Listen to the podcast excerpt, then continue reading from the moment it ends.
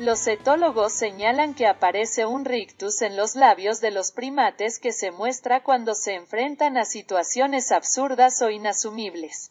Enseñar los dientes es una forma de desviar un impulso agresivo. Entre los humanos está frecuentemente ligado a disociarse de acontecimientos que suscitan inquietud.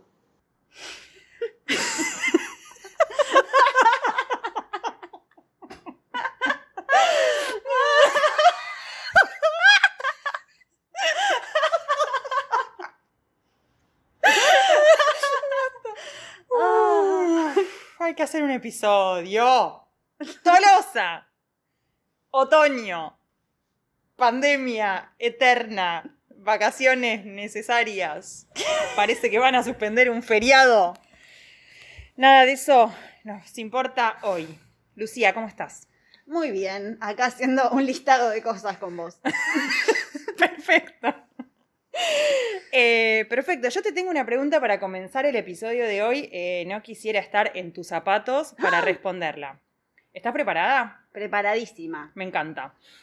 Oíme una cosa, eh, te voy a plantear dos escenarios ficcionales, digamos, tenés que elegir cuál preferís. Uh.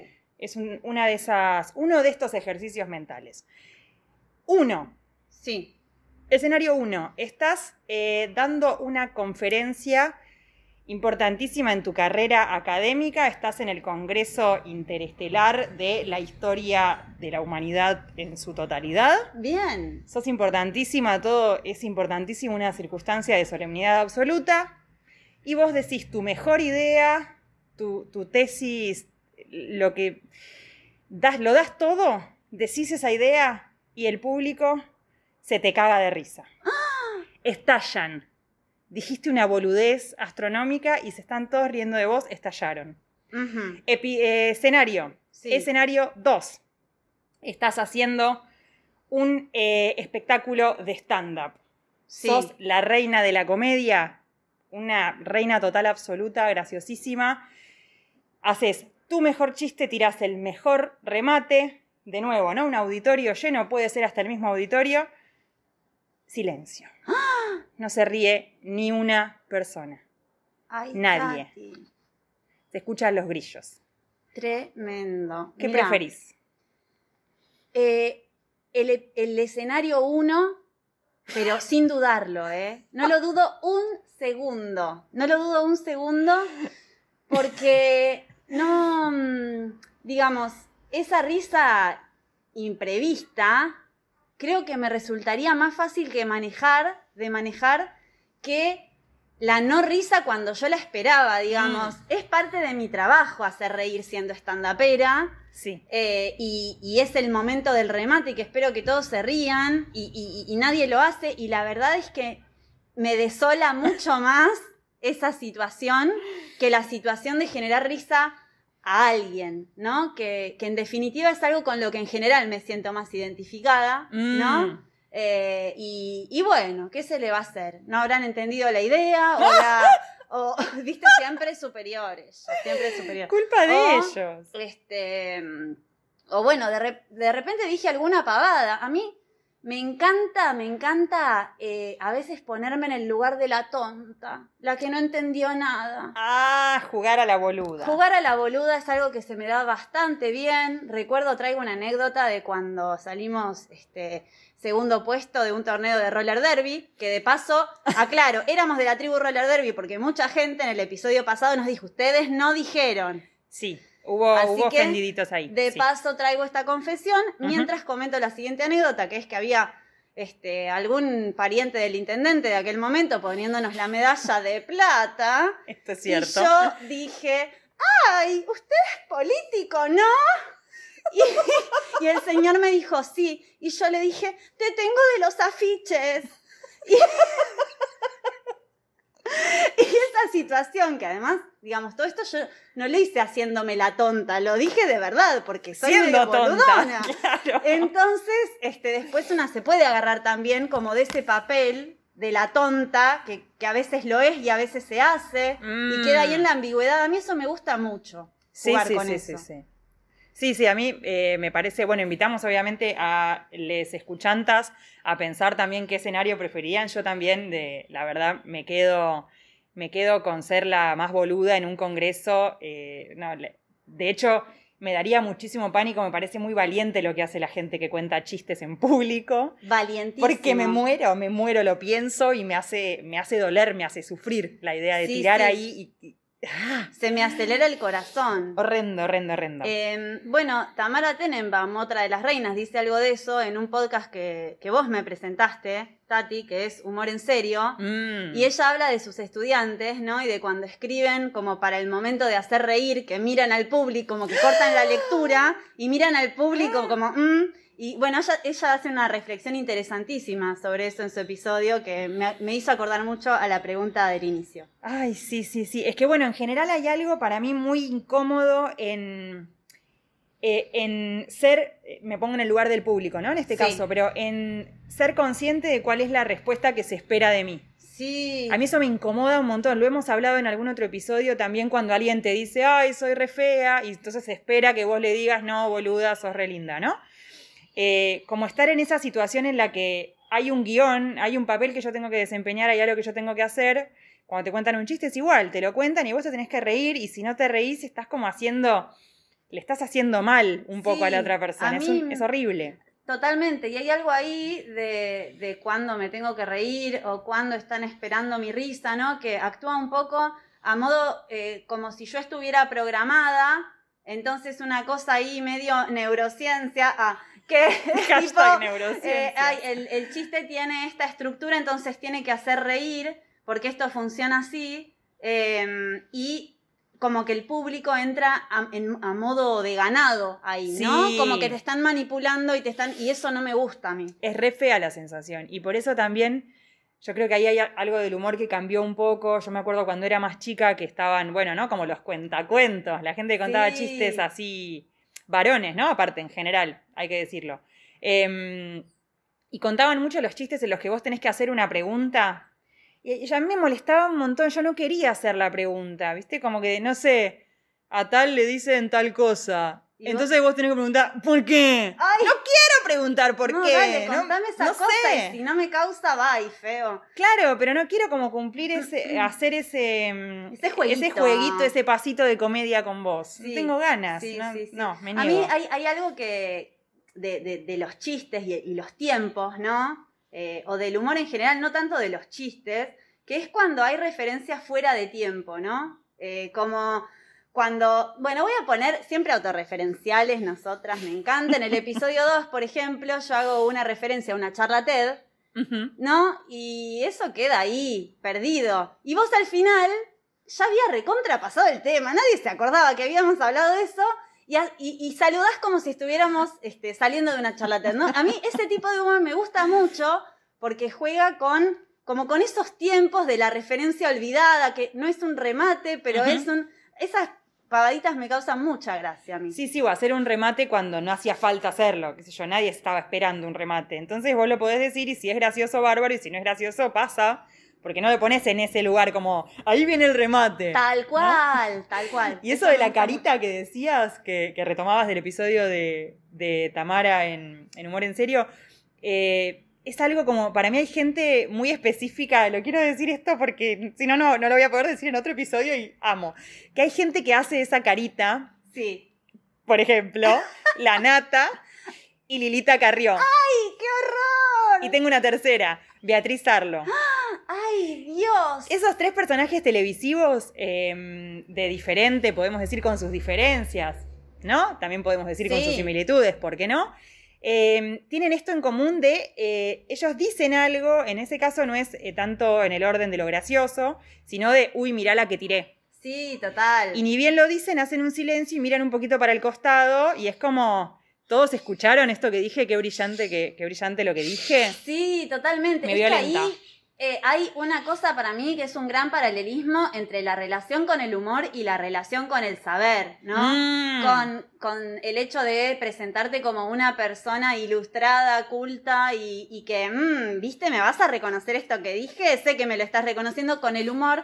Me parece que hay algo de eso también, ¿no? Como como, bueno, algo que hablamos mucho siempre, ¿no? De, de la solemnidad también y de Mm. cómo hay que actuar o impostar un, un, rol, ¿no? O una actitud, este, y que bueno, me parece que eso en, en el humor también, ¿no? Hay, hay algo de eso, de, de- como de una actuación, ¿no? En la, en la solemnidad me parece que, que aparece esta cosa de que este, actúo porque no lo siento realmente, ¿no? Sí, sí, se ve mucho como esa impostura, se ve mucho la intención, ¿no? Por lo mismo me parece que, no sé si por lo de la solemnidad, pero sí me, me hace acordar como en lo de la en lo de la intencionalidad, ¿no? Que se ve como la construcción, ¿no? Cuando se ve mucho la construcción del truco, lo mismo con la magia, qué sé yo, no funciona, hay algo que no funciona ahí.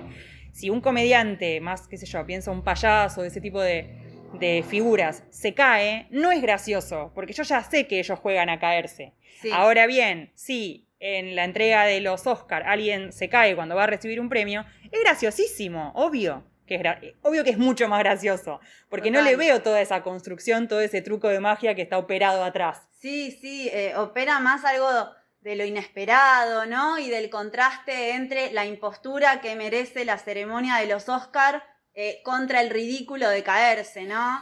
Tal Em, cual. En este sentido, toda la gente de todos los especialistas en historia riendo en tu conferencia sería graciosísimo Sí. también al final. Y bueno, Jennifer Lawrence me parece que fue famosa por caerse y, ay, yo la adoro a ella, Es la verdad, una bárbara. reina.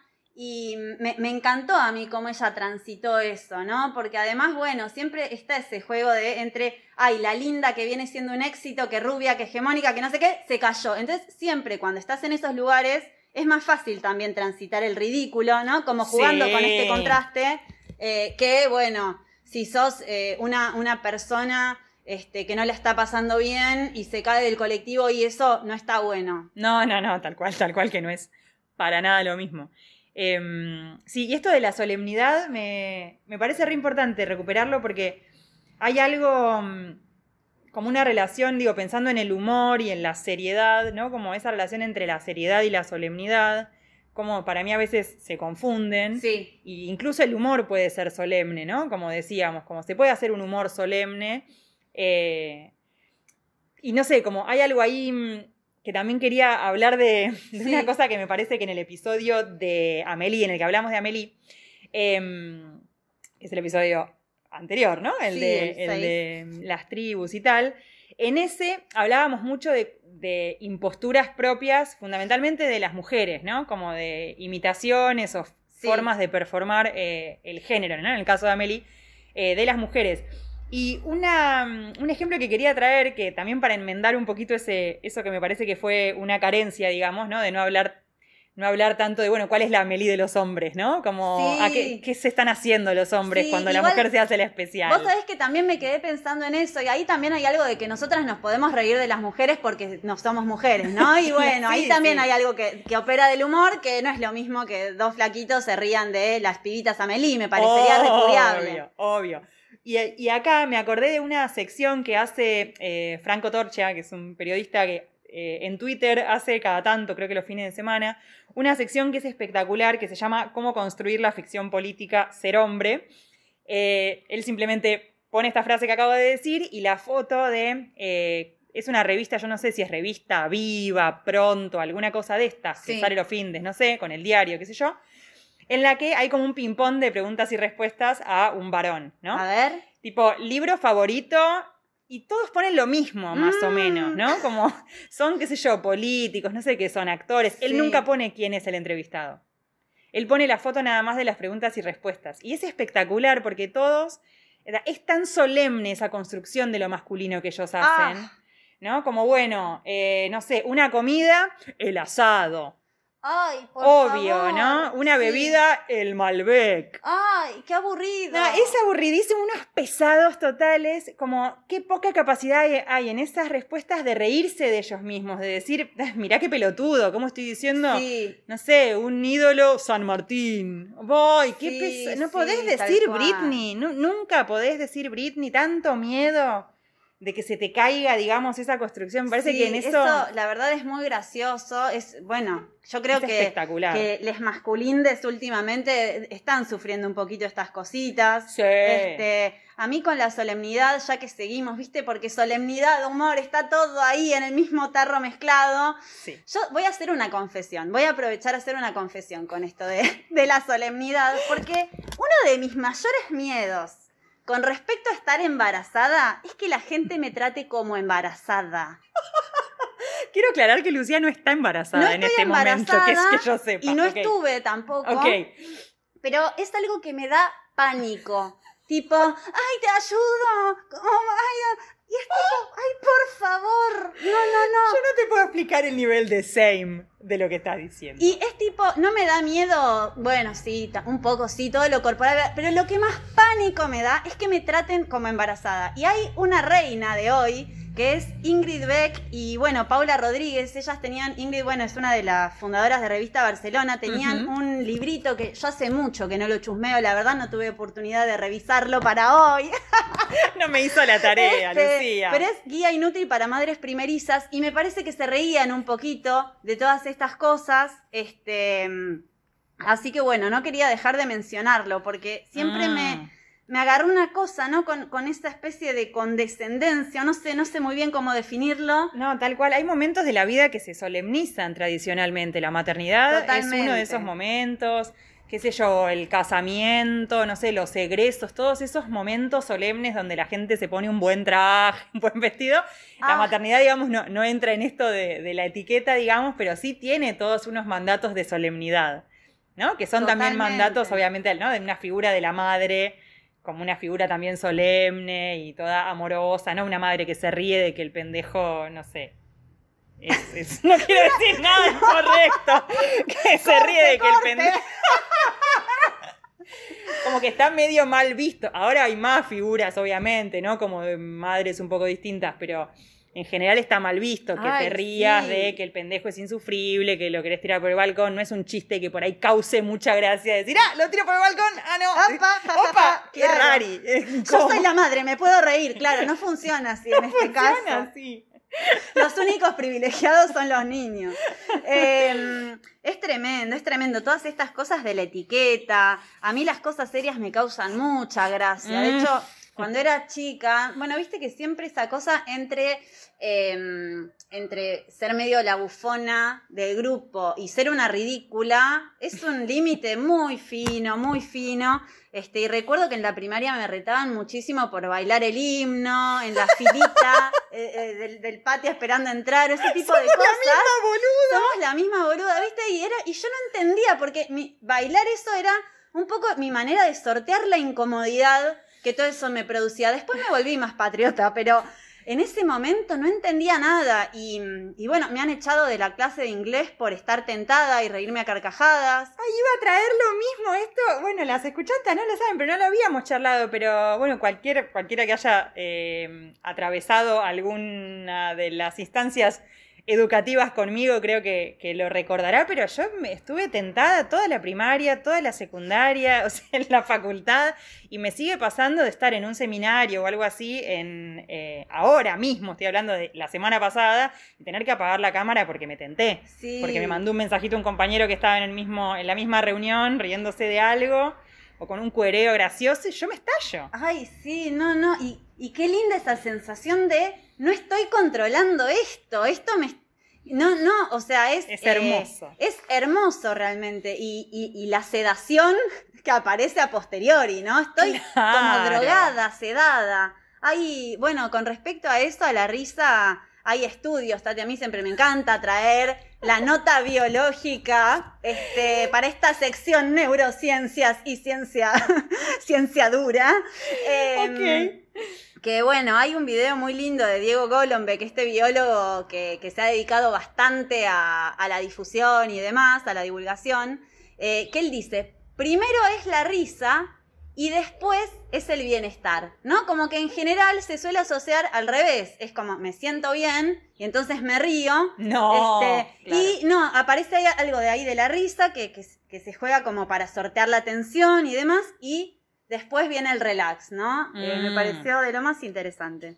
Sí, tal cual. Y también lo mal que puede salir cuando buscas eso, ese alivio, ¿no? Que tiene la risa en situaciones tensas, pienso. Sí, Estás en un velorio. Pongamos situación solemne por excelencia, situación triste y solemne también, ¿no? Las dos cosas. sí.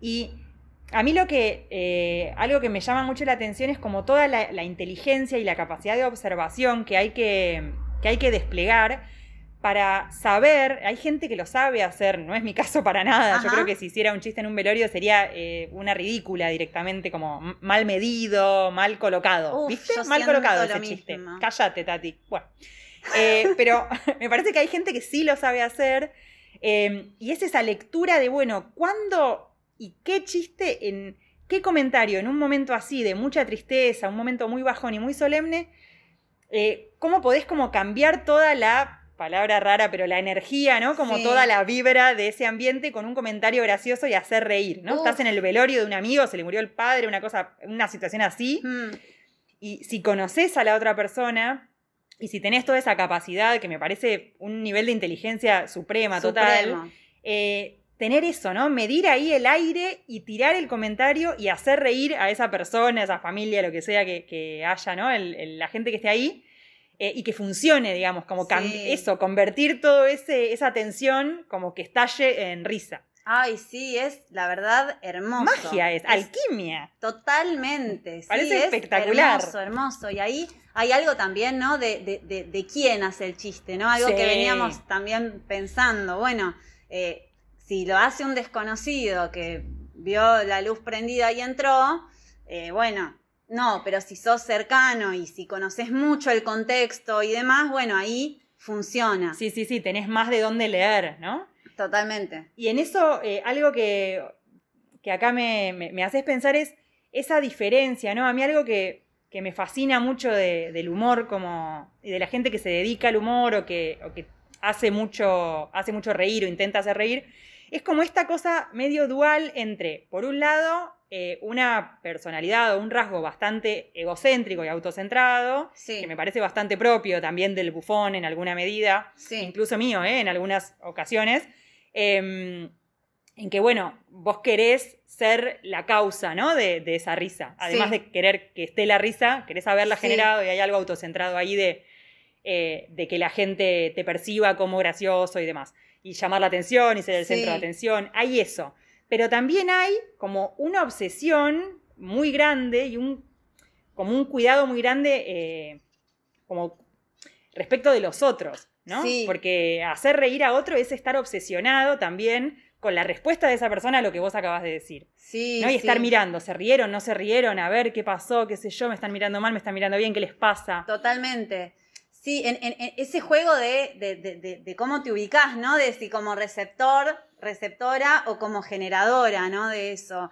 Tal Em, cual. Pero en ese caso, por ejemplo, perdón, una cosita más de lo del velorio, me parece que también hay mucho de eso. La persona que hizo ese chiste, ¿lo hizo pensando o sea, en, el, en el otro? ¿Lo hizo para aliviarlo porque sabía que ese comentario le iba a hacer bien al otro, le iba a aliviar, le iba a hacer reír? ¿O lo hizo porque se le ocurrió el chiste y se lo hizo encima, digamos, ¿entendés? Como, y no pudo controlar. No pudo contenerse. de Eh, Era tan divertido, era tan bueno el chiste, era tan ocurrente lo que se, lo que se le ocurrió, ¿no? Sí, Eh, que lo tenía que decir. lo quería compartir. Eso es ego puro, total. Sí, ¿entendés? sí, sí, sí, es verdad, es verdad. Es que en las posiciones de- de- del chiste, ¿no? Siempre, o del humor, siempre hay algo de eso, ¿no? De, de bueno, si, si me creo superior, pero a veces no es creerme superior que los demás, es creerme superior que la situación, ¿no? Mm. Es como una forma de, bueno, eh, me, me posiciono ante esto, ¿no? Eh, eh, y, y eso me parece que está buenísimo para, para sortear una, una situación.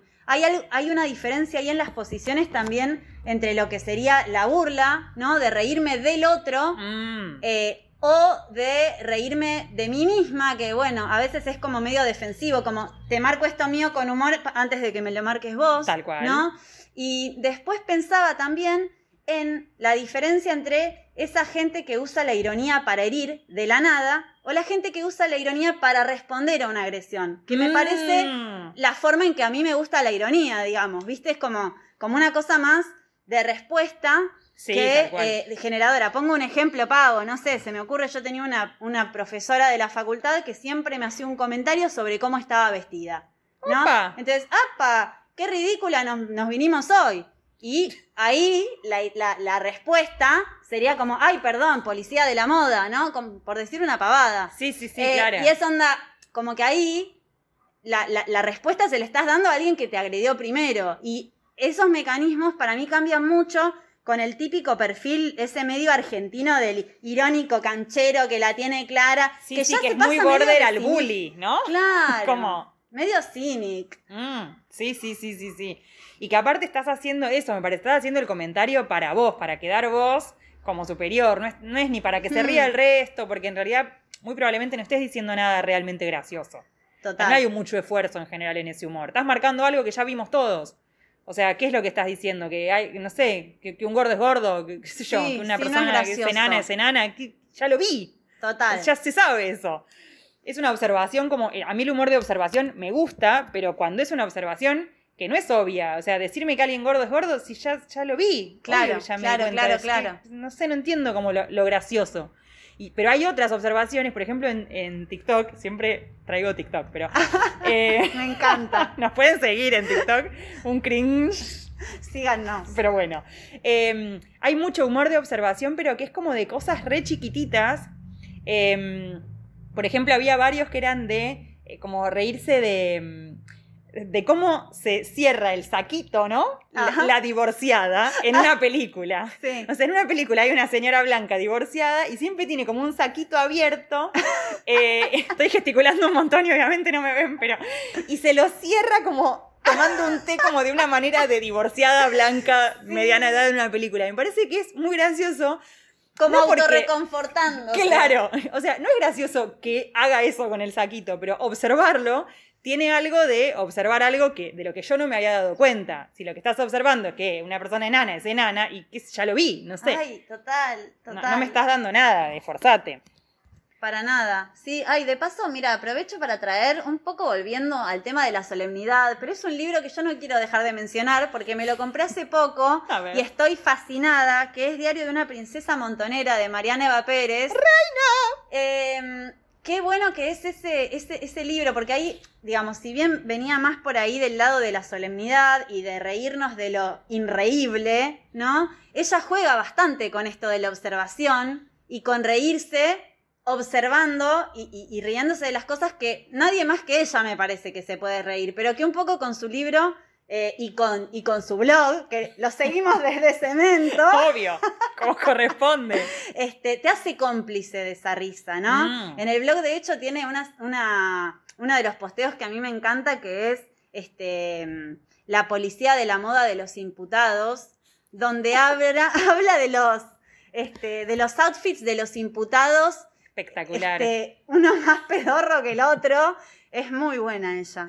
Bueno, ahí con la, viste que con la pilcha pasa. eh, por ejemplo, no sé, tenés que ir, eh, va- vas a una marcha del 24 de marzo, ¿no?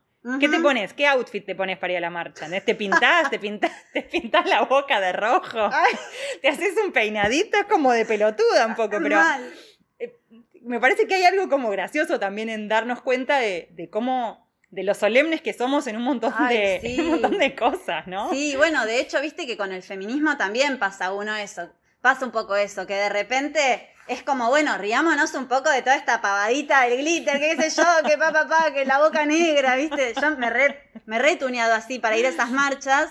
Y, y, bueno, viste que con el feminismo y la solemnidad del discurso feminista y, y- y- cómo se puede articular con el humor, también hubo como un montón de debates en torno a eso, porque si no de repente, bueno, esto, ¿no? Lo- lo- los dogmas o las nuevas formas de ver el mundo que tanto criticamos se nos vuelven al final una, una cárcel, una trampa para ya no poder reírnos Sí, y eso cual. nunca está bueno para mí. Tal cual, tal cual. De eso, bueno, hay varios capítulos de. eh, ya, ya es reina, ¿no? De hoy, me parece. em, eh, Adrián Lackerman con, con los dos, las dos series de, de podcast que Él es tiene. reina. Él es reina de hoy. Tiene dos, ¿no? Comedia, que es con comediantes, y humor en serio, que es el que nombraba, el que nombraba Lula antes. En comedia, eh, él habla con Ana Carolina en uno de los episodios y, y hablan de esto, ¿no? De, bueno, de, de si cancelar o no cancelar, qué sé yo, humoristas, femicidas, bueno, no femicidas literal, o sí. Sí. no se sabe, pero que hacen chistes de femicida un poco, Claro, sí. o chistes de violador. Eh, y ella ahí lo que decía es como que ella es más de la idea de abandonar, ¿no? Que abandonar es mejor que cancelar en ese sentido, como ah, bueno, está bueno. viste, anda, déjalos pasar de moda, qué sé yo, se irán muriendo y con Claro. suerte no salen otros peores. Em, me parece que hay algo de eso que, que está bueno y también que a veces se usa, me parece, la...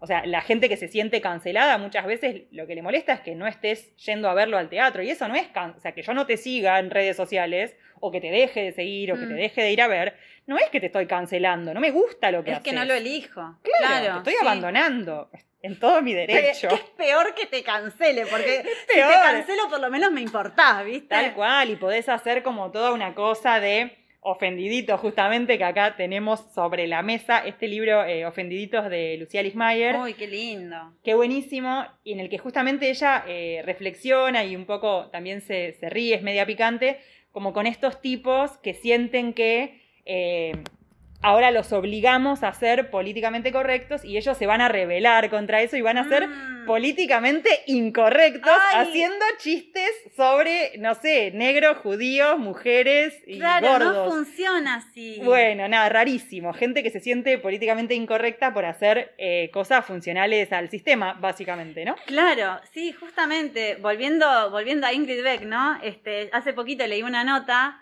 de ella, hace poquito, ayer, este, hoy, no sé, este, de, que, que hablaba un poco de cómo, mm, de, de lo que había sucedido con el, el juicio que les hizo, a- que le hizo la revista Cecilia Pando, ¿no? Mm. Este, y, y hablaba de cómo construía eh, eh, la, la sátira, ¿no? La revista, y hablaba justamente de esto de, bueno, esto no es espontáneo, como, ay, veo un enano y me río, o ay, qué gracioso un gordo, o sea, no, no funciona así, sino que este, esto funciona, digamos, justamente al revés, elaborándolo, ¿no? Como la sátira se elabora y es en contra del poder y eso lo hace gracioso y además eh, no es porque me chupa un huevo, al contrario es porque esto me importa, entonces Mm. lo estoy denunciando, ¿no? Eso este, de la sátira también me parecía súper eh, interesante. No sé, pienso que el humor es algo como, no sé qué te pasa a vos, Tati, pero es como algo bastante transversal en mi vida, ponele, Mm. ¿no? Como no es algo que digo,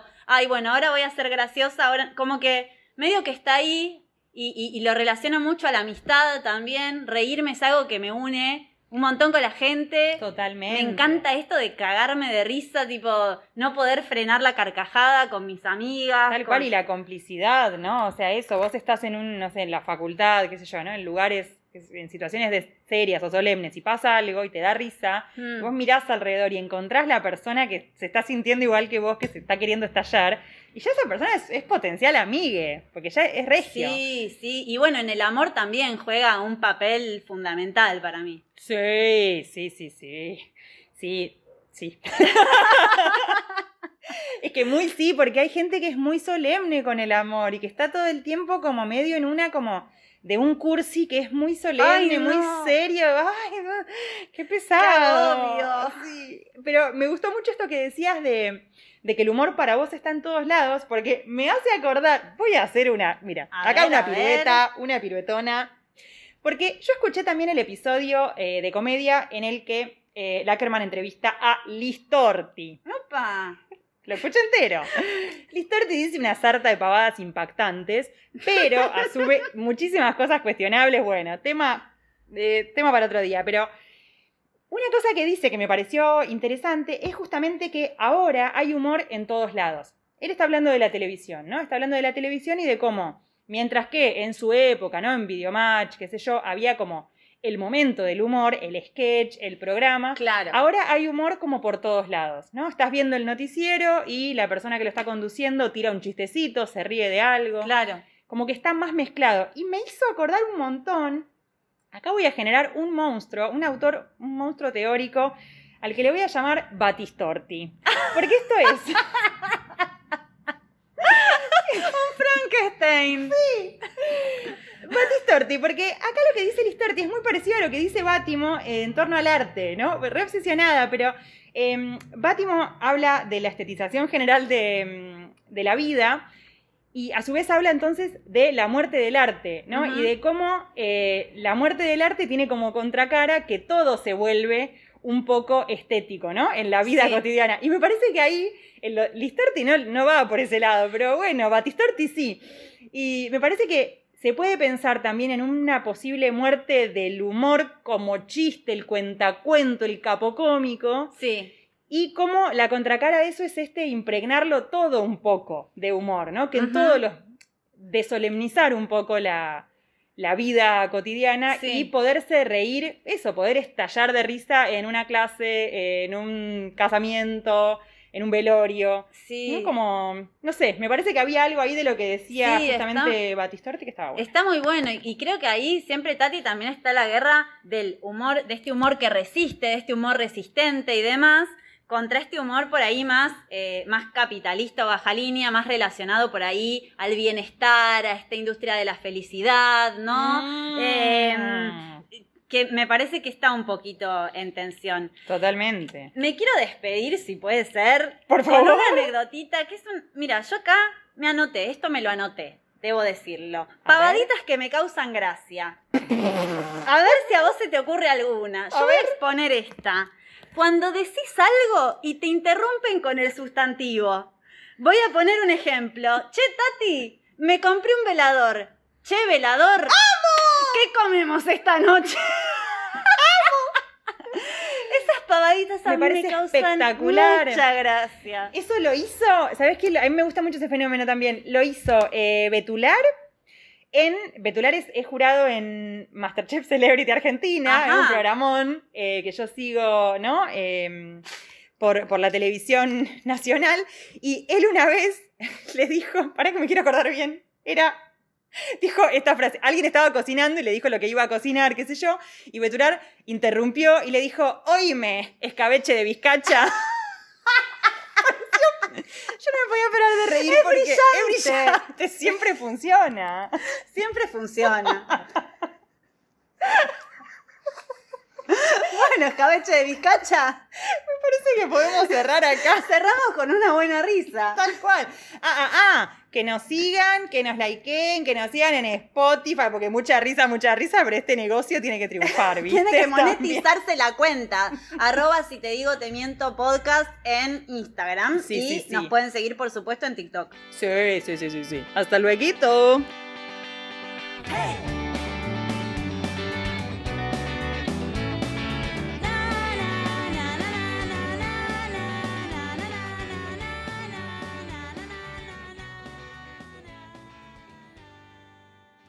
Brother Sound, um, powered by 70 House Productions.